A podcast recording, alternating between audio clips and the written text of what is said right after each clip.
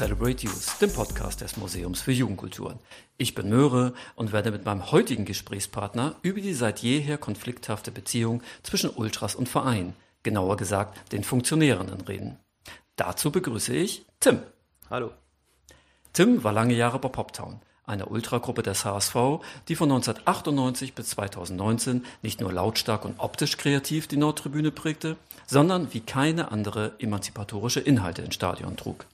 Aber nicht nur das führte zu Konflikten mit den Entscheidungsträgerinnen des Vereins. Poptown war auch dem Einsatz von Pyrotechnik nicht abgeneigt. Wir wollen deshalb eine Situation aus dem Jahre 2012 etwas genauer betrachten. Am 4.2.2012 wurde beim Heimspiel gegen den FC Bayern im Block 25a Pyrotechnik gezündet. Der HSV belegte Poptown daraufhin mit einem Materialverbot und ordnete für das Nordderby gegen Werder Bremen am 18.02. für den gesamten Block strenge Einlasskontrollen in einem extra dafür eingerichteten Bereich, den Einsatz einer Hundestaffel und die Erhöhung der Zäune an. Poptown verstand die Maßnahmen als Kollektivstrafe, mit der die Gruppe in Misskredit gebracht werden sollte. Tim, wie hast du die Ereignisse in Erinnerung? Ähm, also die Ereignisse sind ja schon äh, recht lange her, aber dennoch in einigermaßen guter Erinnerung. Für mich war das Spiel gegen Bayern tatsächlich dann aber auch eher so die Spitze des Eisbergs. Also der Konflikt zog sich da ja schon, ähm, ich würde sagen, über ein, zwei Jahre hin und war genau so ein bisschen die letzte Eskalationsstufe ähm, im Konflikt mit dem Verein. Begonnen hat das Ganze, ähm, also man muss dazu sagen, es war so die Zeit, in der sich äh, die Pyrotechnik legalisieren Kampagne, also ein überregionales äh, Bündnis sozusagen ähm, der deutschen Ultraszenen, die sich versucht haben, für die Legalisierung von Pyrotechnik einzusetzen. Das war ähm, die, genau die Zeit, in der diese Kampagne lief. Und parallel dazu gab es halt in Hamburg eine ähm, Arbeitsgruppe mit Vertreterinnen des Vereins, ähm, des Supporters Club meiner Meinung nach und ähm, den Ultragruppen. Genau, und in, innerhalb dieses ähm, Arbeitsgremiums kam es irgendwie zu Verwerfungen, äh, die dann dazu führten, dass ähm, ein Konflikt entstand, der dann über die Jahre oder über die, über die Monate immer weiter eskalierte. Und ähm, genau, eigentlich ging es so ein bisschen darum, dass der Verein von uns verlangt hat, ähm, in der Zeit, in der über die Legalisierung von Pyrotechnik äh, verhandelt wird, keine illegale Pyrotechnik einzusetzen. So, das war eigentlich der, der Streitpunkt über die ja. ganze Zeit. Ja.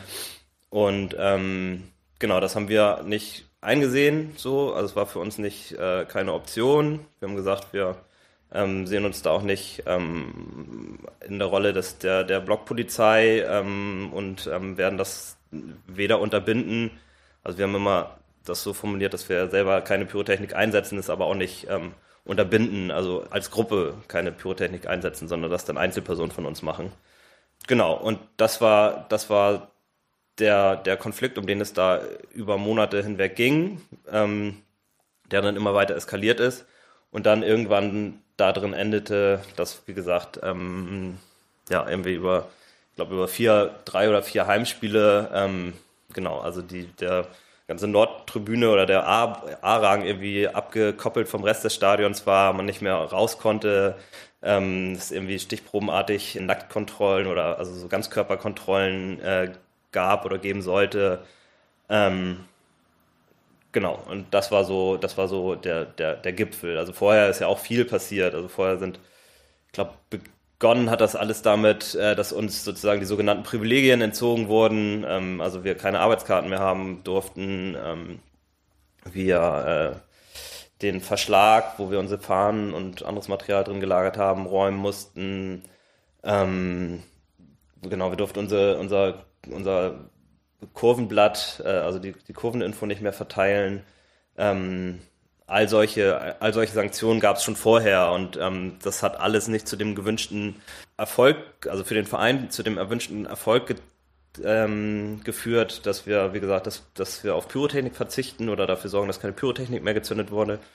Ähm, genau, und dann war die letzte Eskalationsstufe, dass dann halt irgendwie ja, die, diese Maßnahmen in der Nordtribüne waren und auch unsere sämtlichen Verbu ähm, Materialien und ähm, also man durfte nicht mal mehr mit einem PT ähm, Pullover oder Fahne oder sonst was, also auch eine Zaunfahne und alles war verboten. Also wir waren quasi, wurden mit einem Gruppenverbot ähm, belegt. So, genau.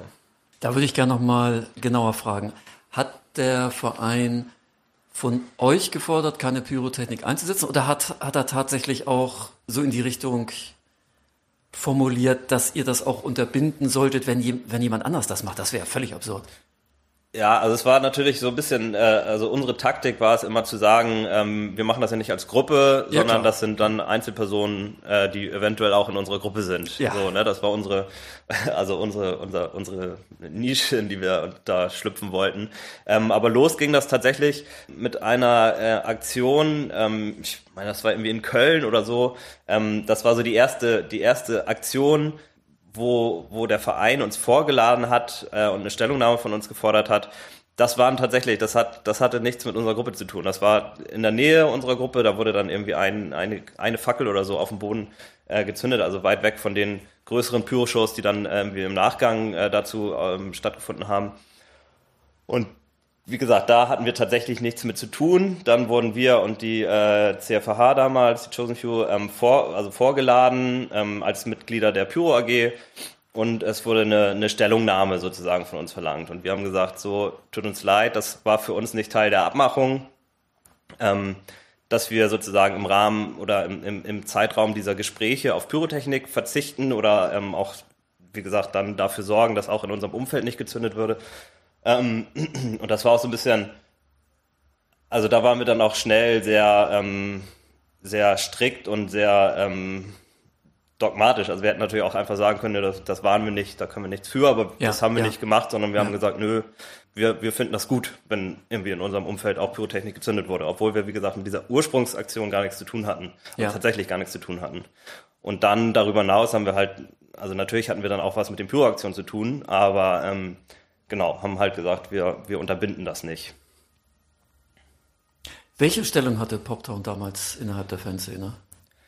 Ähm, innerhalb der Fanszene, also wir waren damals, wie gesagt, es gab die, die CFH, Chosen Few und uns als größere ähm, Ultragruppen. Wir waren die kleinere immer gewesen, ähm, haben uns auch da ähm, wohl mitgefühlt mit dieser, mit dieser Rolle sozusagen als, als ja, als kleine Alternative sozusagen. Und wir waren, ähm, hatten seit jeher keine so ganz einfache Stellung im, in der HSV-Fanszene, weil wir halt irgendwie ja so einen sehr eigenen Weg gegangen sind, ähm, da auch wenig Rücksicht auf Verluste genommen haben, also was jetzt so den, den Burgfrieden in der HSV-Szene angeht. Ähm, das war uns eigentlich immer auch so ein bisschen egal, weil wir gesagt haben, wir haben unsere Vorstellungen ähm, von, von Ultra oder auch von der, von der Fanszene. Wir gehen da mit ganz vielem, was beim HSV passiert, nicht, nicht d'accord und finden das irgendwie auch nicht geil. Und dann ist uns das eigentlich auch egal, wenn andere das nicht geil finden, wie wir das machen. Und dementsprechend war das schon immer, ähm, hatten wir schon immer eine, ja, eine sehr ähm, ja, oppositionelle, fundamental oppositionelle Stellung im, im, im Verein und in der Fanszene, die dann in der Zeit auch nochmal verschärft wurde, würde ich sagen, weil ähm, also auf die CFH konnten wir uns damals nicht verlassen, muss man ehrlicherweise so sagen. Also wie gesagt, die haben dann diese, diese geforderte Stellungnahme abgegeben, waren damit raus aus diesem Konflikt ah, okay, und ähm, okay. genau, haben, wir haben uns damals auch äh, nicht so besonders von denen unterstützt ähm, gefühlt und das waren eigentlich noch unsere engeren, also die zählten eigentlich noch zu unseren engeren Verbündeten. Ansonsten ja, gab es schon ja. auch sehr starre ähm, Linien in der HSV-Fanszene. Also wir hatten natürlich auch immer Leute, die uns irgendwie auch dafür bewundert haben, dass wir unseren eigenen Weg so gehen, wie wir ihn gegangen sind. Aber wir hatten auch sehr viele Kritiker ähm, auf, ja, auf, allen, auf allen Ebenen, ähm, so, sowohl was die Fanszene angeht, als auch was den Verein angeht. Und ähm, genau, also wir hatten nie eine leichte Stellung, aber das war, ähm, wir haben uns das auch so ein bisschen ne, als zum Ideal gemacht. Also so, ähm, so dieses, ne, wir sind irgendwie äh, zehn Jahre anders als ihr, war, oder 15 Jahre anders als ihr, war mal irgendwie so ein, so ein äh, Choreo-Slogan von uns. Ja, ähm, ja, ich erinnere mich, ja. Genau, also um, um, also wir haben das auch dann abgefeiert, so ein bisschen, ne? Ja. Also so ähm, da so ein bisschen in die Opposition zu gehen und ähm, genau, so ein bisschen unser Ding durchzuziehen. Ja, wir hatten ja eingangs über die Pyro-Show beim Heimspiel gegen den FC Bayern gesprochen. Pyrotechnik im eigenen Stadion zu zünden, war ja auf jeden Fall immer eher die Ausnahme. Hm, also insofern vielleicht auch eine Provokation. Waren Provokationen so generell eine gewusst gewählte Methode, um eigene Inhalte zu transportieren? Ja, auch. Ähm, also es war natürlich einmal, war Pyrotechnik irgendwie ein, ein Bestandteil der Fankultur, den wir damals gerne stärker etablieren wollten. Aber Pyrotechnik war auch immer äh, ja total politisiert irgendwie, ne? Also so was ähm, die Auseinandersetzung darum angeht. Also wie gesagt, es, war, es gab diese Kampagne, die irgendwie dann erstmalig versucht hat, ähm, auch auf ja, auf struktureller Ebene oder ähm, funktionaler Ebene, also für eine Legalisierung irgendwie sich, sich einzusetzen. So. Und das war auch, auch das Thema war bei uns in der Gruppe total umstritten, ne? weil wir auch gesagt haben, okay, was, was, was wäre denn überhaupt eine Legalisierung, die wir mitgehen würden? So, ne? Also ja. wo verliert dann Pyro Pyrotechnik auch durch eine Legalisierung ihren Reiz? Ja. Ne? Also ja. es ist schon natürlich auch irgendwie ähm, Teil, also Teil vom, vom Zünden von Pyrotechnik ist, glaube ich, auch, ähm, dass es verboten ist. Ähm, und ich glaube, es gab, also es, es hätte einen Rahmen gegeben damals, wo wir auch gesagt hätten, ja, das, so können wir uns das vorstellen. Aber wenn ich mich da zurückerinnere an auch Gespräche, die wir mit, mit, mit HSV-Offiziellen da hatten, wo es dann irgendwie darum ginge, ähm, ja, eventuell irgendwelche Nebelmaschine, wo dann vielleicht einer von uns auch mal auf den Knopf drücken dürfte oder so. Also das war dann schon sehr, sehr absurd für uns. Also auch das, also da war dann auch so das Gefühl da, dass die Leute offensichtlich überhaupt nicht verstanden haben, worum es ähm, uns oder den Ultras allgemein damals ging. Aber genau, es war, glaube ich, auch also eine, eine Phase der, der Auseinandersetzung ähm, damit, wie wie professionell oder wie, wie äh, ja, funktional Ultras überhaupt agieren wollen. So, ne? Also dieses, diese ganzen ähm, Gespräche darum, ob das überhaupt eine Legalisierung geben sollte. Also da hatten wir auf jeden Fall auch viele Leute, die das von Anfang an kritisch gesehen haben und gesagt haben, ach, was soll denn da kommen? So, ne? Und bevor man da irgendwelche faulen Kompromisse nachher eingehen muss, weil man da irgendwie zwei Jahre Arbeit reingesteckt hat, dann lass uns das lieber von vornherein lassen. Und genau, das war auch dann so ein bisschen ähm, unser Weg, dass wir gesagt haben, okay, wir wollen das jetzt auch nicht alles torpedieren, so wir haben uns da irgendwie schon auch als Teil ähm, dieser, dieser Bewegung hin zu einer Legalisierung ähm, gesehen, aber es war für uns auch klar, dass wir da wenig, also wenig Kompromisse eingehen würden zum Schluss. Und genau, die Gespräche wurden dann ja auch kurz vor, kurz vor Ende vom DFB selbst beendet. Und das hat insgesamt diese Zeit hat ja schon dazu geführt, dass, geführt, dass ähm, Pyrotechnik oder Pyroaktion sich total, ja, also von, von selbst äh, professionalisiert haben, sage ich mal. Also so dieses, dieses Bild, dass irgendwie zig Fackeln in der Hand gezündet wurden, das gab's ein paar Jahre vorher war das undenkbar. Ne? Ja, da wurden ja. irgendwie da einzeln vielleicht mal irgendwie zwei Bengalen auf den Boden geworfen oder irgendwelche noch früher dann irgendwelches Rauchpulver angezündet oder so. Das war eine ganz andere Form der Pyrotechnik als das, was es heute gibt oder äh, zumindest vor der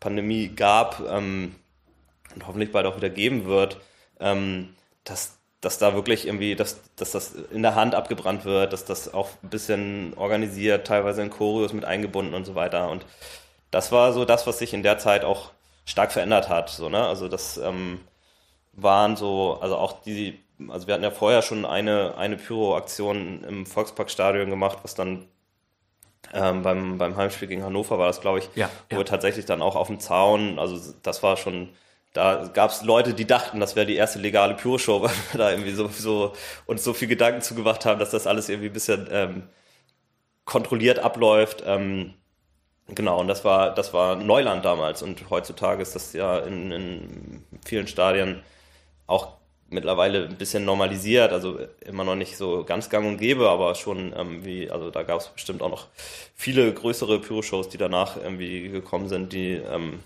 ja, also viel näher an dem, an dem Ideal von Pyrotechnik dran sind, als das, was damals mit der Legalisierung ähm, versucht wurde. Also insofern kann man da vielleicht sogar ganz froh sein, dass das nicht hingehauen hat ähm, ja, ja. mit der Legalisierung und sich so ein bisschen äh, so einfach durchgesetzt hat. Ähm, ja, dass die Ultras da irgendwie Wege gefunden haben, ansehnliche, auch kontrolliertere Pyroshows zu machen, weil, also muss man ja auch sagen, ähm, ganz ungefährlich ist es ja auch nicht so und natürlich ist es da besser, wenn, ähm, ja, wenn die Leute ein bisschen selbstbewusster das machen können und dann auch mehr darauf achten können, dass es einigermaßen sicher abläuft, als wenn die Bengalen da irgendwie zwischen den Beinen durchfliegen ja, und ähm, ja. welche, ähm, genau, also Dinge unkontrolliert gezündet wurden. Und insofern hat sich da, glaube ich, vieles zum Positiven geändert und ähm, genau, ich bin gespannt, wie es ähm, weitergeht, wenn wieder Zuschauer im Stadion sind. Du hast eben von der AG gesprochen. Mhm. Wie lief ansonsten der Kontakt zum Verein? Außerhalb der AG meinst ja, du? Oder? Ja, ja. Ähm, also es gab jetzt keine, keine festen ähm, Gesprächskreise. Also wir hatten, wie gesagt, einige ja, sogenannte Privilegien vom Verein zugesprochen bekommen. Das waren halt so Sachen wie ähm, dieser Lagerplatz im Stadion. Ähm, wir hatten irgendwie Arbeitskarten zur Verfügung. Ähm, ja, wir haben so ein paar Sachen durften wir, die andere nicht durften, weil wir bekannt waren und ähm, genau, darüber, über solche Sachen wurde verhandelt mit dem Verein und ähm, genau, wenn es dann mal Probleme gab, dann wurden wir irgendwie ins Stadion zitiert und ähm, haben dann irgendwie unsere Sicht der Dinge dargelegt. Ähm, genau, und damals gab es noch ähm, den ähm, sogenannten Vorstand für Belange der Mitglieder, hieß er, glaube ich. Olli Scheel war das damals, ähm, der sozusagen der vierte Vorstand ähm, war und der vor allem halt auch für die, für, für die ja, Belange der Mitglieder, also auch für die Belange der Fans zuständig war.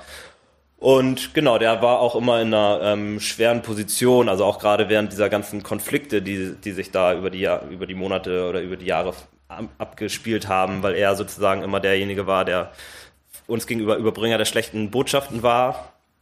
Auch dann immer der Einzige, der mit uns in der Verhandlung sozusagen saßen, wo wir auch immer gesagt, dann sollen die anderen doch sich auch mal dazusetzen, so, ähm, wenn das, ähm, also wenn sie so für uns so einschneidende Maßnahmen ergreifen, ähm, dann sollen die das doch bitte mit uns auch irgendwie besprechen.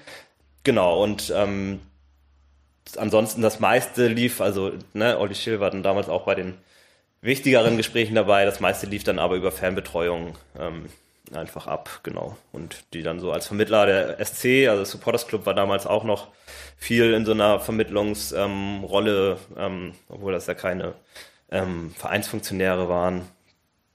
Ähm, genau.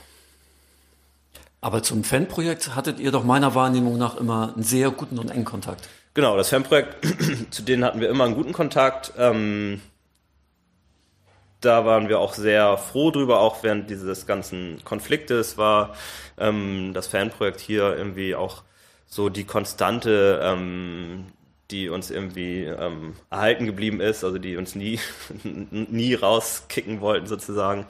Genau, die aber wir jetzt nicht so als ähm, Vertreter ähm, des Vereins wahrgenommen nee, haben, klar, so, sondern klar, halt ja, irgendwie ja. Als, als Sozialpädagogen, äh, die irgendwie ein offenes Ohr für uns haben oder auch irgendwie, äh, mit dem man auch nochmal Dinge irgendwie besprechen kann, ähm, die dann irgendwann auch mal vermittelt haben, so, also das, das ist dann schon irgendwie passiert, ähm, genau.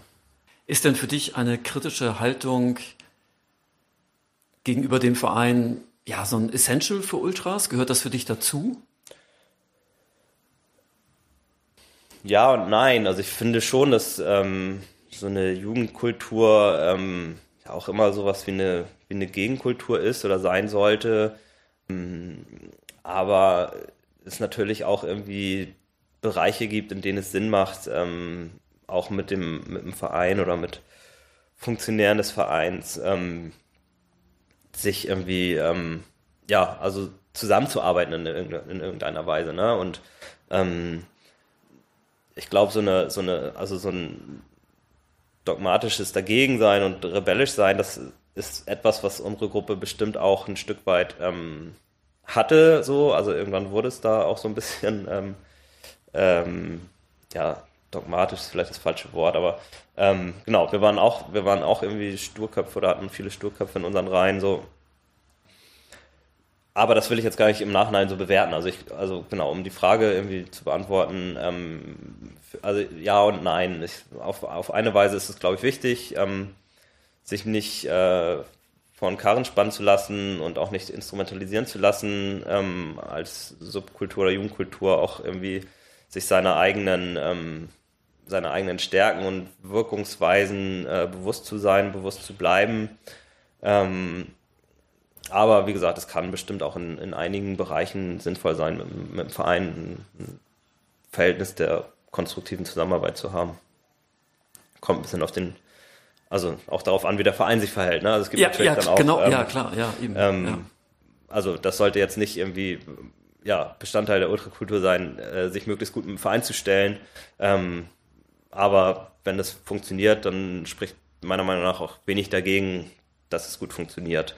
Ähm, und ich glaube, das hat man in den letzten Jahren ähm, auch gemerkt, dass das Ultras da auch immer professioneller irgendwie wurde und ähm, auch ein Stück weit erwachsener wurde und ähm, da vielleicht auch mittlerweile mehr auf Augenhöhe verhandelt wird. So, ne? Also Okay, ich habe okay. mir jetzt gestern irgendwie gestern Abend auch nochmal, um mich nochmal gedanklich so ein bisschen zurück zu versetzen, ähm, auch nochmal so ein paar Sachen aus der Zeit angeguckt und so weiter. Und ähm, genau, da war da prallten schon irgendwie so ähm, also sehr sehr starker Idealismus von ja Ju Jugendlichen ähm, auf irgendwie sehr sture ähm, Denkweisen von so Funktionären aufeinander. Und ich glaube jetzt dadurch, dass ähm, dass die also wir waren auch immer eine sehr junge ähm, Gruppe, was den Altersdurchschnitt so anging und ähm, auch was das ähm, ja, unsere, unsere, unser Idealismus anging, ähm, vielleicht.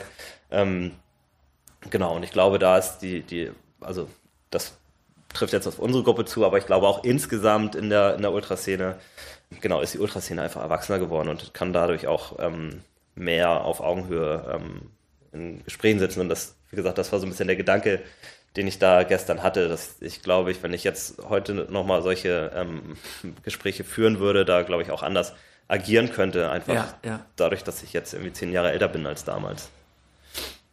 Ja, aber gehen wir trotzdem noch mal ein bisschen in deiner Biografie ein bisschen zurück. Wie bist du denn äh, mit Ultra in Berührung gekommen? Ich bin in, mit Ultra in Berührung gekommen auf unterschiedliche Weisen. Also ich, es war eigentlich so auch ein bisschen die Zeit, in der, ähm, in der es anfing, dass Ultras überhaupt ein Thema wurde in Deutschland. Ja. Ähm, und so, also die ersten Sachen, also die ersten Sachen habe ich irgendwie im Stadion wahrgenommen, so dass irgendwie, dass es sich Gruppen gebildet haben. Können wir das zeitlich kurz einordnen? Wann bist du oder wann hast du so angefangen ins Stadion zu gehen? Also angefangen ins Stadion zu gehen, also mein erstes Spiel war im 95, ähm, genau, und regelmäßiger ins Stadion gegangen bin ich dann so Ende, Ende der 90er. Ähm, und da, also da war das auch, ich war da noch sehr jung oder relativ jung, also für jetzt, ähm, für, für, für Ultras sozusagen. Hab das aber interessiert wahrgenommen, also dass die ersten Gehversuche, die es da in Deutschland gab, so, ne? Ja, und dann ja. darüber hatte ich so ein bisschen Interesse. Dann gab es damals die Match Live, so ein überregionales Fernsehen, wo irgendwie viel auch ähm, Ultras ein Thema war. Dann war ich ähm, ab und zu auch äh, hoppen, aber vor allem in Deutschland damals, Ja, weil ich wie gesagt ja. auch noch sehr jung war. So hat man sich dann irgendwie so ein bisschen einen ersten Überblick verschaffen und ähm, genau, dann ging es halt los, dass sich so Ende der 90er die ersten Gruppen gebildet haben, die tatsächlich irgendwie ähm, so die Vorreiter der, der Ultra, Ultraszenen, Ultrakultur waren, ähm, die man dann irgendwie mal im Stadion gesehen hat und genau, so hat sich das so langsam entwickelt. Das war jetzt nicht, nicht so ein ganz schneller Prozess.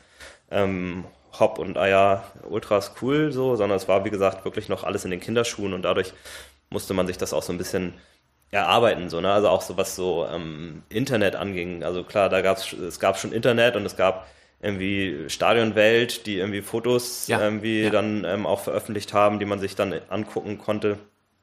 Ähm, aber es war sehr weit weg von dem, was man heute übers Internet alles über die Ultrakultur erfahren Ja, kann. Also es gab kein, ja. kein, keine Videos, keine, ähm, keine, kein Instagram, kein Facebook, kein, äh, keine, also Homepages gab es schon, die dann auch alle irgendwie sehr, ähm, wenn ich daran so zurückdenke, sehr interessant äh, aufgebaut wurden. Da gab es häufig das Ultramanifest noch, was dann irgendwie übersetzt wurde. Ähm, Genau, aber also, wie gesagt, alles noch so ein bisschen ähm, ein Lernprozess, genau. Und wo ich gerade bei Videos bin, ich erinnere mich auch noch, dass mein eine meiner ersten ähm, Ultra-Video-Produktionen war eine VHS-Kassette der äh, Ultras Frankfurt, die sie irgendwie rausgebracht haben. Und ähm, genau, die habe ich mir dann irgendwie angeguckt und war, das war dann irgendwie schon, also die waren dann halt irgendwie äh, uns oder Hamburg dann schon ein paar Jahre voraus auf jeden Fall. Und ja, ja. genau, über solche Erlebnisse hat man das dann irgendwie mitgeschnitten und wir haben das dann ähm, in Hamburg versucht mit ein paar Leuten so ähm, ja, auch in die Richtung umzusetzen. Und das, da sind wir halt auch, was ich vorhin schon ansprach, wir hatten immer einen nicht ganz so leichten Stand in der Fanszene. Das rührte auch noch so ein bisschen aus dieser Anfangszeit, dass es da sehr viele Leute gab, ähm, die gesagt haben, ach hier den ganzen äh, italienischen äh, Scheiß wollen wir hier gar nicht haben in Hamburg. Hamburg ist eine britisch geprägte Fanszene. Wir wollen hier irgendwie ähm, ja, spielbezogenen ja. Support und ja, äh, keine Fahnen und keine Doppelhalter und so weiter. Und das war ähm, dann auch tatsächlich ein Kampf gegen Windmühlen, der dann irgendwie über, über die Jahre hinweg immer mehr von Erfolg gekrönt war. So, ne? Also die, die ersten Jahre ähm, von PT oder auch meiner, meiner Ultra-Laufbahn, ähm, ähm, ja, da hat man sich irgendwie versucht, hatte immer wieder irgendwie auch Gegenwind bekommen und so weiter. Und ähm, bis das Ganze dann Fahrt aufgenommen hat. Das war dann ja auch erst so Mitte der, also des ersten Jahrzehnts der 2000er, also ich würde mal sagen so 2004, 2005 fing es in Hamburg an, also ein bisschen so eine, dass sich ein bisschen eine einigermaßen ernstzunehmende Ultraszene ähm, etabliert hatte. So, also es war ein Prozess von einigen Jahren, der da. Im Poptown gab es da ja schon einige Jahre. Genau, Poptown gab es da schon einige Jahre, aber Poptown war auch die ersten die ersten Jahre ähm, überhaupt keine Ultragruppe. Also Poptown ist gegründet worden als ein ganz normaler Fanclub, sage ich mal, ähm, der irgendwie ähm, ja, also gar nichts mit Ultra zu tun hatte. Es hat sich dann über die, die Jahre, über die ersten Jahre dann auch so entwickelt, dass sich einige von, von uns oder von PT damals ähm, in die Richtung umgeguckt haben und das dann halt auch so Stück für Stück ähm, etabliert haben und da dann auch Leute gesagt haben, naja, da haben wir auch keinen Bock drauf, wir wollten hier eigentlich nur zum Spiel fahren und ähm, Bier trinken und ähm, jetzt nicht noch irgendwie auf irgendwelche Doppelhalter äh, aufpassen oder so. äh, genau so. Und das hat sich dann irgendwie in den, in den, genau, in den ersten Jahren der 2000er so ein bisschen, gab es da so einen Umbruch Schritt für Schritt, ähm, dass sich PT dann auch so ein bisschen zu einer Ultragruppe entwickelt hat und damit parallel dann auch beim HSV so ein bisschen ähm, eine Ultrakultur etabliert hat. Also damals ähm, in der ganz Anfangszeit gab es noch irgendwie mit Basamento Nord noch irgendwie eine, eine Gruppe, die eher auf diesem Ultrafilm waren, die sich dann aber der CFH angeschlossen hat. Die CFH hat aber erstmal gesagt, dass sie eigentlich nicht sich als Ultras verstehen. Das kam dann erst so ein paar Jahre später. Genau, so, so, eine, so eine Gemengelage gab es dann da, so dass ich dann irgendwann ähm, dann doch aber auch in Hamburg eine Ultraszene etablieren konnte. Ja, du hattest eben so auf diese Konfliktlinie, die in Hamburg ja schon fast traditionell ist, mit dem eher britischen, mit der britischen Art des Supports hattest du eben drüber gesprochen. Ja, was hat dich dann an dem Ultrasupport so fasziniert oder angesprochen? Mm. Also damals, glaube ich, also es war einfach, es war jünger, es war irgendwie interessanter, es war wilder, es war ähm, abwechslungsreicher, so ähm, genau, das, also so waren auch, auch, damals Pyrotechnik war schon interessant, also Pyrotechnik gab es ja auch schon vor den, vor den Ultras. Ähm, ja, klar. Aber wurde dann halt von den Ultras auch nochmal so sehr explizit als Stilmittel irgendwie, ähm, also sehr gezielt dann auch verwendet und solche Sachen, ähm, große Fahnen, sowas, das hat mich einfach ähm, fasziniert und ähm, genau, dann auch irgendwann mit mehr Blick ins Ausland, wie gesagt, das war nicht so leicht, weil irgendwie das noch nicht so zugänglich war ähm, über, über Internet, Social Media und so weiter. Ähm, aber genau, die Blicke, die man dann ins, ins, ins Ausland mal bekommen hat, ähm, da hat man dann gesehen, okay, das ist, das ist eine ganz andere eine, eine, ganz andere Fankultur und ja, die hatte schon auch schnell einen sehr großen Reiz auf mich, so, ne? Also wenn ich mal irgendwie Bilder aus Italien oder auch aus Frankreich damals, die waren ja auch ein paar Jahre ähm, der deutschen Ultraszene voraus, gesehen hat, das ähm, hat mich schon sehr beeindruckt so und ähm, genau, war immer auch so ein bisschen so ein so ein Wunsch oder so ein Ziel, ähm, sowas auch mal in Deutschland äh, etablieren zu können und ähm, genau, ich würde sagen, mittlerweile ist das ja auch, äh, steht die Ultraszene da den, den Nachbarländern nicht unbedingt mehr in ganz viel nach. Also es gibt natürlich Unterschiede, ähm, die man äh, für sich selber bewerten kann und bewerten muss, aber ähm, so vom Grad der Organisierung und von der Größe der Gruppen und sowas ist ja die Ultraszene auch enorm gewachsen in den letzten äh, ja, 25 Jahren, oder? Euer Standort auf der Nordtribüne war ja im A-Rang, also vornehmlich hinter dem Tor. Das ist ja auch eine sehr zentrale Position in der Kurve. War das bei euch auch so intendiert, dann auch eine zentrale Rolle in der Fanszene einzunehmen, also zumindest den Support zu koordinieren? War das euer Anspruch? Also irgendwann, also wir wurden in diese, also diesen Platz hinterm Tor haben wir äh, zu dem Zeitpunkt übernommen, zu dem die CFH ähm, und andere Gruppen und Einzelpersonen damals in 22C, also in ja. C gewechselt sind. Ja, ja. Vorher waren wir, also wir hatten unterschiedliche Standorte auf der Nordtribüne, ähm, aber der, vorher waren wir im Block 23a etabliert, also sozusagen im, im, im Nebenblock. Und dann gab es, ich weiß gar nicht mehr, wann das war, 2006, ne, das weiß ich gar nicht mehr, wann das war, aber irgendwann gab es, ne, muss später gewesen sein als 2006, deutlich später, weiß ich nicht mehr. Ähm, auf jeden Fall gab es irgendwann dann die Entscheidung, ähm, so eine Art Support-Block irgendwie im, im C-Rang äh, ja. zu etablieren ja. und auch mit der Anfrage an uns, ob wir da mitkommen wollen. Das wollten wir dann aber damals aus unterschiedlichen Gründen nicht ähm, und haben dann sozusagen diesen Platz übernommen und sind damit dann auch in eine Rolle reingekommen, wo wir uns selber auch ähm, ein Stück weit ernster nehmen mussten. Also vorher war, ah ja, okay, war für okay. uns so ein bisschen, ja, wir machen so unser Ding. Wie gesagt, ja, immer ja. so ein bisschen auch im Windschatten der Chosen Few. Das fanden wir auch gar nicht so verkehrt. Also da jetzt nicht so im, im in, in, ja, also im, im, in der ersten Reihe sozusagen äh, agieren zu müssen. Ähm, das hat uns immer auch ein Stück weit, ähm, also vor diesem ganzen Gegenwind, den wir sowieso bekommen haben, ne, haben wir dann irgendwie waren wir nicht ganz so auf dem Präsentierteller, ja. ähm, hatten auch klar unsere Probleme, aber ähm, genau, waren dann irgendwann in 25a und da haben wir dann auch angefangen, dass diese, diese, dieser uns gestellten Aufgabe, den Support da unten so ein bisschen zu koordinieren, ähm, ernsthaft äh, auch umzusetzen. Also wir hatten vorher, glaube ich, auch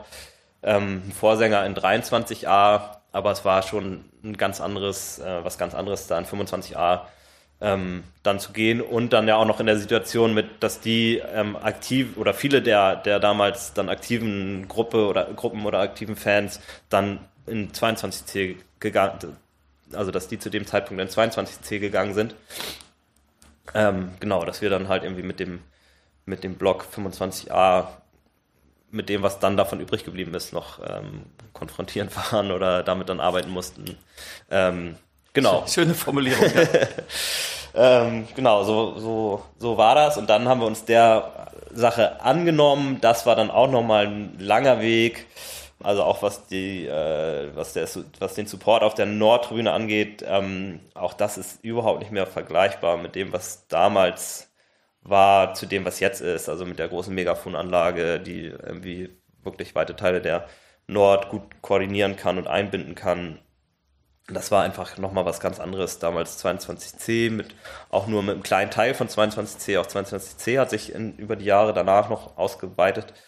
Ähm, aber genau, also so was den Support anging oder die, die Stimmung auf der Nord anging, war das äh, überhaupt nicht vergleichbar mit dem, was ähm, jetzt oder vor der Pandemie ähm, möglich war.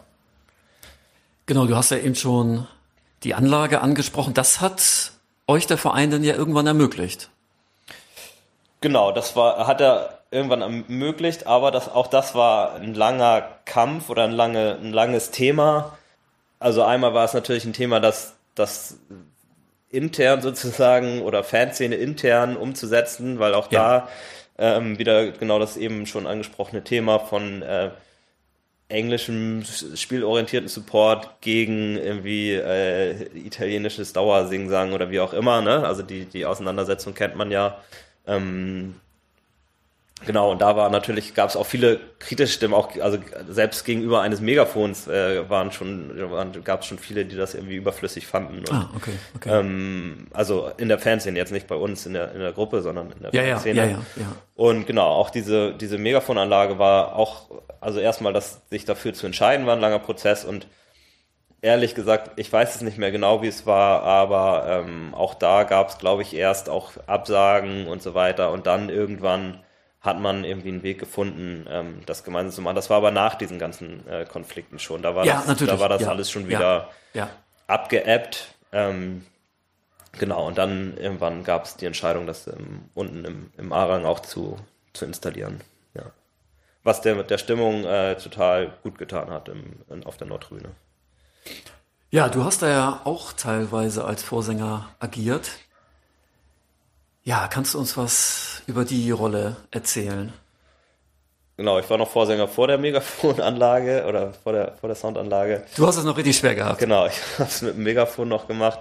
Ähm, ja, tatsächlich ist das kein, war das kein, äh, kein so ganz angenehmer, eine ganz so angenehme Aufgabe. Also einmal liegt es mir eigentlich gar nicht. Ich bin überhaupt nicht so der, der Typ, der gerne irgendwie im, im Rampenlicht steht oder vor vielen Leuten steht oder wie auch immer. Das ist eigentlich gar nicht mein, mein Naturell. Das hat sich dann aber irgendwie so ergeben, weil es kein anderer machen wollte.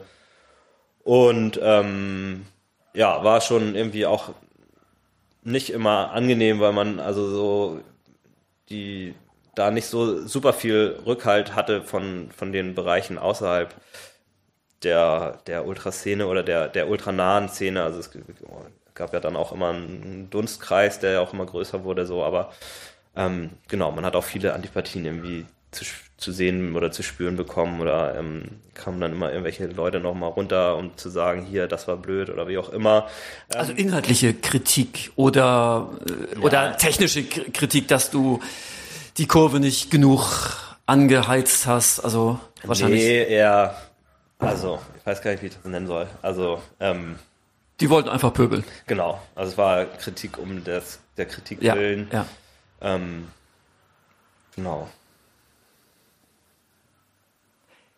Ich hatte Poptown einleitend ja als eine emanzipatorische Gruppe vorgestellt. War das, obwohl das hast du eigentlich schon so in Teilen ein bisschen beantwortet, aber war das bei der Gründung schon so angelegt oder hat sich das im Laufe der Zeit so entwickelt? Genau, bei der Gründung war es auf keinen Fall so ange angelegt. Wie gesagt, wir waren, ähm, als zur Gründung waren wir ein ganz normaler Fanclub irgendwie. Ich weiß auch gar nicht, ob ich PT als total emanzipatorische Gruppe ähm, benennen würde. Also wir waren bestimmt, wenn man als Referenzgröße die HSV-Szene anlegt, dann waren wir bestimmt eine ähm, progressive Gruppe. Ähm, aber ähm, genau, das hat sich, das ist eine, eine, eine Sache, die sich entwickelt hat auf jeden Fall. Also über die Jahre, wir sind ja alle auch, oder viele von uns haben ja auch ähm, ja, weite Teile ihrer Jugend irgendwie bei, bei PT verbracht so und haben sich auch ähm, in der Zeit politisiert. Ähm, so, und also ich kann jetzt nur mal für mich sprechen. Also es war schon auch ein Prozess meiner Politisierung war auch, also währenddessen war ich die ganze Zeit bei PT. Das hat nicht ja. unbedingt nur bei PT stattgefunden, sondern ja, das hat ja, auch darüber ähm, hinaus in erster Linie äh, stattgefunden. Aber ich war die ganze Zeit irgendwie auch bei PT und ähm, dadurch hat sich das, also ne, das, ich will jetzt nicht sagen, das lag nur an mir, aber es ging anderen auch so.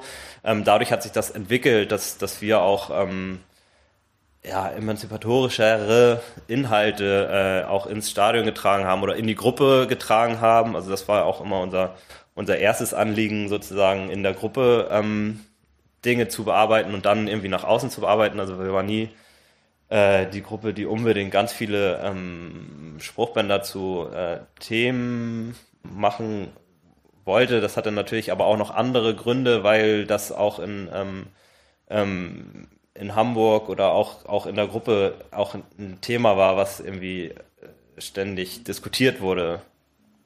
Genau, und ähm, aber ja, es, also es war, war etwas, was sich über die Jahre entwickelt hat. Und ähm,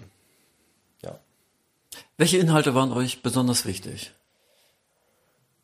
Naja, also los ging das bestimmt mit dem, mit dem Thema Rassismus oder Antirassismus, ja. was ja ähm, beim HSV auch irgendwie, ähm, also das Thema ist, was, was sicherlich ähm, also am größten anlag, sage ich mal, beziehungsweise ist immer so Thema schwierig, so eine Hierarchisierung von verschiedenen Diskriminierungsformen ja, ähm, klar.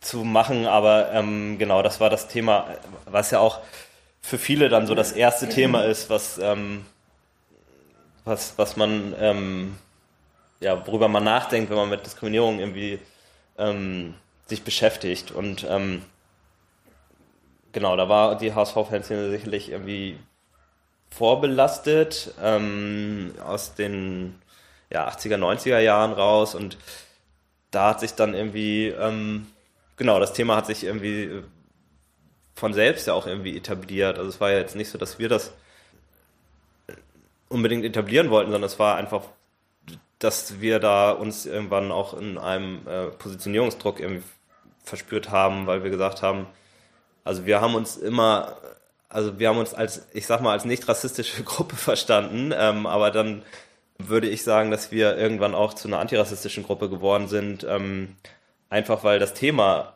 präsent war in der Fanszene und wir ähm, genau das Gefühl hatten, uns da irgendwie positionieren zu wollen und zu müssen. Ähm, genau, deshalb war das sicherlich das erste Thema, was irgendwie bei uns ein größeres Thema war. Dann über die Zeit, also ich würde sagen, auch wir haben da irgendwie ähm, Fortschritte gemacht, ähm, haben wir auch noch, hatten wir glaube ich auch ein größeres Verständnis für andere Diskriminierungsformen, so, ne? Also Sexismus oder ähm, Homophobie oder ähm, Inklusion oder beziehungsweise so als Gegen, also Inklusion als Gegenentwurf zu ähm, äh, Diskriminierung von Menschen mit Behinderung. Ähm, genau, das sind so Dinge, die dann über die Jahre auch irgendwie Thema wurden. Aber ich weiß auch nicht, ob das immer tatsächlich Gruppenthemen waren oder also Themen von den Leuten in der Gruppe, so, also es ja, war immer ja. so ein bisschen, das war auch so ein bisschen die Aushandlung, ne? Was, was, was sieht man dann eigentlich als Gruppenthema und was machen die Gruppenmitglieder so, ne, außerhalb, äh, außerhalb der, der, der Gruppe, so, ne? Also in dem Spannungsfeld bewegte sich das immer. Ja klar, was ne, was die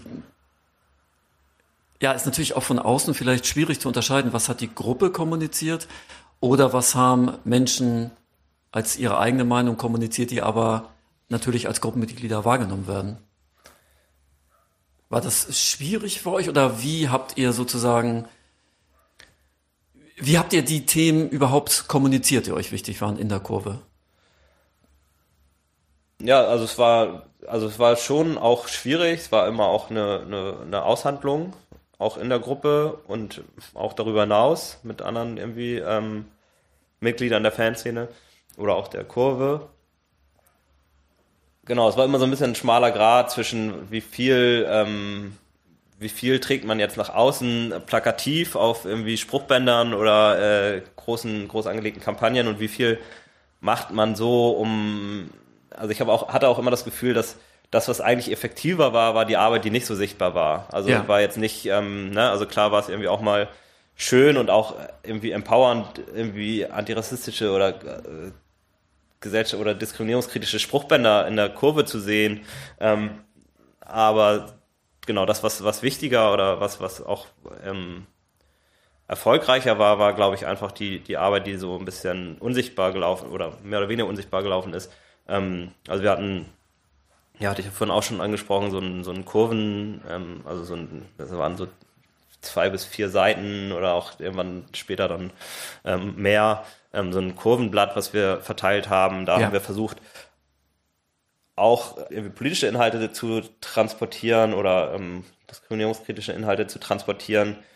Auch das war dann immer so ein bisschen so eine ähm, Auseinandersetzung, macht man das jetzt sozusagen, ähm, also schreibt man einen Text über Sexismus so oder versucht man antisexistische Inhalte auch in anderen Texten sozusagen mit einfließen zu lassen. Ja, ne? Also ja. so, ähm, genau, das waren so ein bisschen die Sachen oder auch so einfach ähm, Gespräche, äh, Diskussionen, ähm, Veranstaltungen ähm, mit anderen ähm, Mitgliedern der, der Szene oder der, der, der Kurve.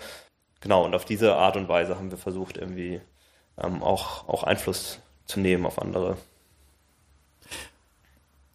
Was die Außendarstellung betrifft, da wollte ich noch mal eben was zu sagen. Für mich persönlich hat ja Poptown sehr viel verändert, was ja sozusagen den Wohlfühlcharakter im Stadion betrifft. Und das hat auch was äh, mit so einer Offensichtlichkeit zu tun. Also, dass man bestimmte Inhalte über T-Shirts oder über Sticker transportiert. Da hat sich für mich ganz viel geändert und ich glaube auch für Leute, die so am Anfang ihrer Politisierung stehen, sind solche öffentlich wahrnehmbaren Erkennungszeichen auch wichtig. Ja, finden, also glaube ich auch. Ähm, ich fand es auch manchmal, also es gab ja dann irgendwann äh, diese, ähm, also eine der ersten antirassistischen Aktionen, ähm, die es gab im HSV, war ja, ähm, ich weiß gar nicht mehr wann das war, aber im, im Rahmen der Fair Action Week war das, ähm, als es ein großes Spruchbahn mit dem Slogan Love Hamburg, Hate Racism. 2012 war das. 2012 war das gab. Das war eine der ersten oder die erste große Aktion, die im Stadion sehr präsent war. Und dieser ja. Slogan hat sich dann ja auch sehr etabliert beim, beim HSV. So. Also das gerade das Fanprojekt hat ja da ganz viele Merchandising-Artikel so rausgepackt. Ähm, und ähm, genau, es ist ein Slogan, der mittlerweile sehr präsent ist in der, im Stadion und auch darüber hinaus. Und klar, auf der einen Seite finde ich das auch total gut und wichtig. Auf der anderen Seite habe ich mich aber auch schon, habe ich irgendwie dann auch schon Leute mit äh, Hey, Love Hamburg Hate Racism Merchandising gesehen, die sich dann irgendwie äh, sehr offensichtlich rassistisch auch irgendwie geäußert haben oder so. Ne? Also es ist natürlich dann auch immer so ähm, eine Frage, wie, wie ähm, plakativ ähm, geht man sowas an. Aber grundsätzlich stimme ich dir da total zu, dass das natürlich wichtig ist, ähm, wie ähm, ja, also irgendwie Standpunkte erstmal auch zu setzen und dann darüber hinaus natürlich auch inhaltlich daran zu arbeiten, ähm, dass die auch mit Inhalt und Gehalt äh, gefüllt werden. Ja, also gerade die Banner, die du eben angesprochen hast, das war damals schon wirklich ein ganz deutliches Zeichen. Also hat, das hat mich auch wirklich, wirklich berührt damals über die gesamte Nordtribüne, Love mhm. Hamburg, Hate Racism. Fand ich schon, also wirklich, wirklich beeindruckend. Also Aussage, die es in der Breite ja vom Hamburger Publikum vorher nicht immer so gab. Nee, genau, auf jeden Fall. Das war, ähm, genau. Ja. Aber wie ist dann eure politische Positionierung in der Kurve bei anderen Gruppen, Einzelpersonen so angekommen? Ja, also kann man so, äh, ist natürlich eine sehr allgemeine Frage, aber. Genau, also schon ähm, unterschiedlich natürlich. Ähm, also es gab immer Leute, also es ist natürlich auch in Hamburg die besondere Situation, dass es hier zwei größere Vereine gibt. Der eine sich sehr offen offen politisch äh, oder ne, also antirassistisch positioniert, ähm, so und das halt irgendwie der der der Derby-Gegner ist und da gab es halt immer, ähm, also es gab immer wieder diesen Spruch äh, hier, ne, wir sind hier nicht bei St. Pauli und ähm, also geh, äh, geh doch zu St. Pauli, das ist so, so ein Spruch oder ne, irgendwie, den ich mein Leben lang irgendwie sehr, sehr oft irgendwie gehört habe oder auch, ähm, äh, dass Leute, die ähm, nicht kann, ganz erstaunt sind, dass ich HSVer bin, äh, also so, das ist ja. dann irgendwie, also so dieses, man, ne, man wird dann irgendwie diesem anderen Verein zugeschrieben und auch diese, diese, ähm, also jede, jede Positionierung, ähm, die über Fanpolitik hinausgeht, ähm, wird sozusagen als exklusiv ähm, St. Pauli-Ding irgendwie wahrgenommen in, ähm, bei ganz vielen. Und das war halt irgendwie immer ein Thema, so, ne, dass, dass, dass, dass es Leute gab, die gesagt haben, nicht zu viel Politik ins Stadion bringen, ähm, so, worauf wir dann halt immer gesagt haben, wir bringen das, also wir bringen das nicht rein, sondern wir positionieren uns dagegen, weil es schon da ist, ne, also sowas, ähm, rassistische Inhalte oder auch sexistische Inhalte ähm, angeht. Ähm, jetzt habe ich die Frage vergessen. Ich kann sie nochmal, ich kann sie noch stellen. Wie ist eure politische Positionierung in der Kurve angekommen? Ich äh. weiß, sie ist, sie ist sehr allgemein äh, gestellt, aber das, was du beschrieben hast, ich kann mich halt auch an viel Gegenwind erinnern von Einzelpersonen und, und anderen Gruppen. Ja. Genau, den gab's, den die, die gab's immer genau. Ein, wie gesagt, es war, das hatte auch so eine Band, Bandbreite. Ne? Also es war dieses, dieses ähm, St. Pauli-Ding ist natürlich eine, eine, ein Kern. Nur ähm, ein anderer Kern ist natürlich auch, wie gesagt, das ist ein großes Problem mit irgendwie äh, rechtsoffenen Strukturen beim, beim HSV gab, ja, so ja. lange, über, über Jahre lang, ähm, total unangegriffen, also so, wenn man die 80er, 90er sich anguckt, ja. ähm, also das war ja katastrophal, was da irgendwie beim, beim, beim HSV los war.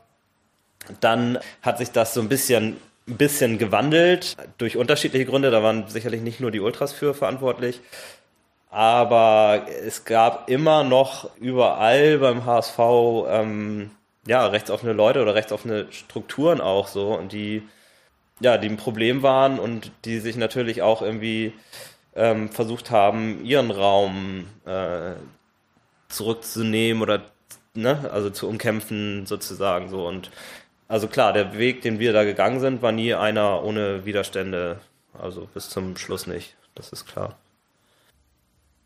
Ja, Tim, zum Abschluss dieser Folge möchte ich noch einmal auf die Bedeutung von Ultra für dich persönlich zurückkommen. Wie sehr hat Ultra dein Leben geprägt? Du hast jetzt ja ein bisschen Abstand, hast du mir im Vorgespräch gesagt, zur aktiven Szene. Ja, wie schaut das für dich aus? Also ich würde sagen, dass Ultra meine, mein Leben sehr geprägt hat. Also ich habe, ähm, ja, war also Zeit meiner kompletten Jugend eigentlich äh, war ich irgendwie in der Ultraszene irgendwie aktiv und dementsprechend ja war das irgendwie auch so ein ständiger Begleiter oder so eine Konstante ähm, in meinem Leben. Ich habe da irgendwie viel gelernt, viel ähm, konnte mich irgendwie viel entwickeln, so habe jetzt aber wie gesagt Abstand dazu genommen, tatsächlich auch so ein paar Brüche, würde ich fast schon sagen, ähm, gehabt oder erlebt. Ähm, aber möchte die Zeit trotzdem nicht missen. Also es war irgendwie eine total schöne Zeit, eine bereichende Zeit, eine sehr über weite Strecken auch sehr ja, liebevolle Zeit, also sich sehr enge Freundschaften haben sich darüber gebildet ähm, und ähm, ja, also war eine, eine sehr prägende Zeit und hat, glaube ich, also viel auch zu dem beigetragen, äh, zu dem, wie ich jetzt bin. Würdest du dann sagen, dass dein heutiges Denken und Handeln dann auch noch von Ultrawerten geprägt ist? In Teilen? Ja, in Teilen sicherlich. Ähm, also sicherlich nimmt man sich dann irgendwie auch das, das mit, was, was für einen selbst irgendwie am meisten, am meisten passt. Ähm, es gibt auch Dinge, die ich mich, die mich jetzt so ein bisschen befremden tatsächlich, wenn ich das so ähm, rückblickend betrachte. Okay. Ähm, aber klar, ein Teil ähm, hat, hat mich geprägt und ähm, ja, wird das aber, also ich meine, das ist viel, viel, glaube ich, auch so ein bisschen also Ultras funktioniert ja mit sehr viel Pathos und sehr viel ja. Idealismus und so weiter und ähm, Klar, also da ein Teil von, also ein Teil von Idealismus, ähm, den habe ich mir ähm, schon auch beibehalten. Aber ähm, ja, es ist halt, es ist auch schwer zu sagen, wie man sich äh, entwickelt hätte, wenn man irgendwie nicht dann zufällig äh, sich in einer irgendwie Ultraszene wiedergefunden hätte, sondern äh, dann wahrscheinlich in irgendeiner anderen Jugendkultur oder Subkultur so. Also ähm, zu denen es ja auch ähm, meines Lebens äh, Berührungspunkte gab, so, aber ähm, ja, wahrscheinlich hätte ich mir dann irgendwas anderes gesucht, ähm, was, wo ich mich äh, hätte ausleben können. Genau. Genau, du hast eben ein Stichwort nochmal gegeben, Subkultur. Ist Ultra eine Subkultur oder wirkt Ultra auch in die Gesamtgesellschaft hinein? Es ist ja sehr präsent, dadurch, dass Fußball halt in Deutschland äh, sehr präsent ist, sind Ultras ja auch sehr präsent. Auf jeden Fall, genau. Und es gibt sicherlich auch gesellschaftliche An Anknüpfungspunkte, ähm, wie in jeder Subkultur, die dann irgendwann groß wird. Ähm, also gibt es dann ja auch immer so ja, Vereinnahmung des Mainstreams oder wie auch immer.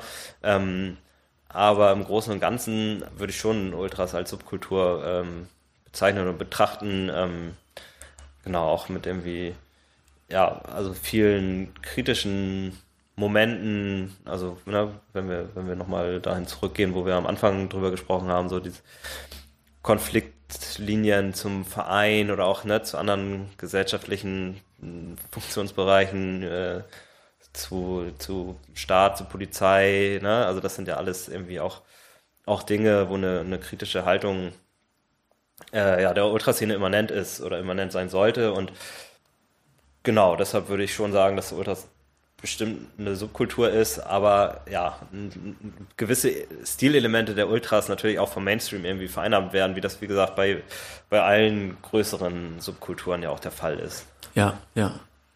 Bis auf die Pyrotechnik wahrscheinlich. Naja, selbst die würde ich sagen, ähm, da gibt es durchaus auch Anknüpfungspunkte im Mainstream. Also ähm, das ist ja auch so ein bisschen das Absurde oder das, das, das, das Paradoxe, was irgendwie ähm, uns ja auch immer total irritiert hat, dass dann irgendwie, wenn dann ähm, internationaler Fußball im deutschen Fernsehen gezeigt wurde, da die Kommentatoren dann von äh, südländischer Atmosphäre äh, sprachen, während die Griechen da die Bengalen auf den Platz werfen, aber äh, in Deutschland, ähm, genau, wenn irgendwo mal ein äh, kleiner Rauchtopf gezündet wurde, man gleich dann von Krawalle und ähm, Krawallen ja. und ähm, ja. Chaoten ähm, und solchen äh, Terminologien gesprochen hat. Ähm, ja, das ist ja, das ist ziemlich absurd, aber deshalb würde ich auch sagen, dass auch so etwas wie Pyrotechnik schon gewisse Anknüpfungspunkte im Mainstream findet. Also wenn man sich die Debatten über äh, über ein Silvester-Böller-Verbot äh, ja, ja, anguckt. Ja. Also diese, diese eine Faszination an, an Pyrotechnik scheint es ja auch irgendwie darüber hinaus zu geben. Und ich glaube, es ist halt, ja, es ist halt ein bestimmter Diskurs, ne? Und wenn, wenn dann irgendwie äh, sowas wie Pyrotechnik äh, ne, ist illegalisiert und ähm, wird auch sehr stark geächtet oder wurde sehr stark geächtet. Ich glaube, auch da hat sich so ein bisschen was getan. Also auch durch diese, was ich am Anfang auch beschrieben habe, diese Professionalisierung äh, der Ultras im Umgang mit Pyrotechnik. Also natürlich kann man dann, also als es da, als der HSV irgendwie abgestiegen ist, diese äh, schwarze Rauch-Böller-Show, damit wird man wahrscheinlich äh, wenig Leute ähm, wie begeistern können. Ähm, aber so eine, ähm, also die, diese, die Pyro-Shows, die es heutzutage gibt, ich glaube auch, dass es da wenig Leute gibt, die sagen, oh, das sieht ja total scheiße aus. Es gibt halt Leute, die irgendwie von dem Diskurs vorgeprägt sind, ähm, ne, oha, ja, ja das ist gefährlich, ja. das ist verboten, ja. das darf man nicht, ne, wie das dann so ist in der, ähm, in der Gesellschaft, ja, das kann, das darf man dann nicht gut finden, aber ich glaube schon, dass es insgeheim auch mehr Leute irgendwie interessant finden, als es dann vielleicht am Stammtisch irgendwie auch besprochen wird. Das stimmt, so. das glaube ich auch, ja, das stimmt. Und wie gesagt, ich glaube auch, dass sich da auch, dass es da auch eine Entwicklung gibt, dass es jetzt also nicht mehr ganz so geächtet ist, wie es mal war. So. Ja, ja. Ja, Tim, dann möchte ich mich bei dir bedanken, dass du uns so, ja, finde ich, sehr interessante Einblicke gegeben hast, wie eine Gruppe innerhalb einer Fanszene sich entwickelt und agiert. Ja, vielen Dank, Tim. Ja, sehr gerne. Vielen Dank fürs Gespräch. Wenn ihr uns zustimmen wollt, wenn ihr Widerspruch habt, dann meldet euch unter celebrateuse@jugendkulturmuseum.de. Weitere Informationen über das Museum und die Themen von Celebrate Youth findet ihr auf unserer Seite jugendkulturmuseum.de. Werdet Teil des Podcasts, bringt Themen, Einstellungen, Fragen. Wir freuen uns auf alles, was kommt und vor allem auch auf die nächste Folge.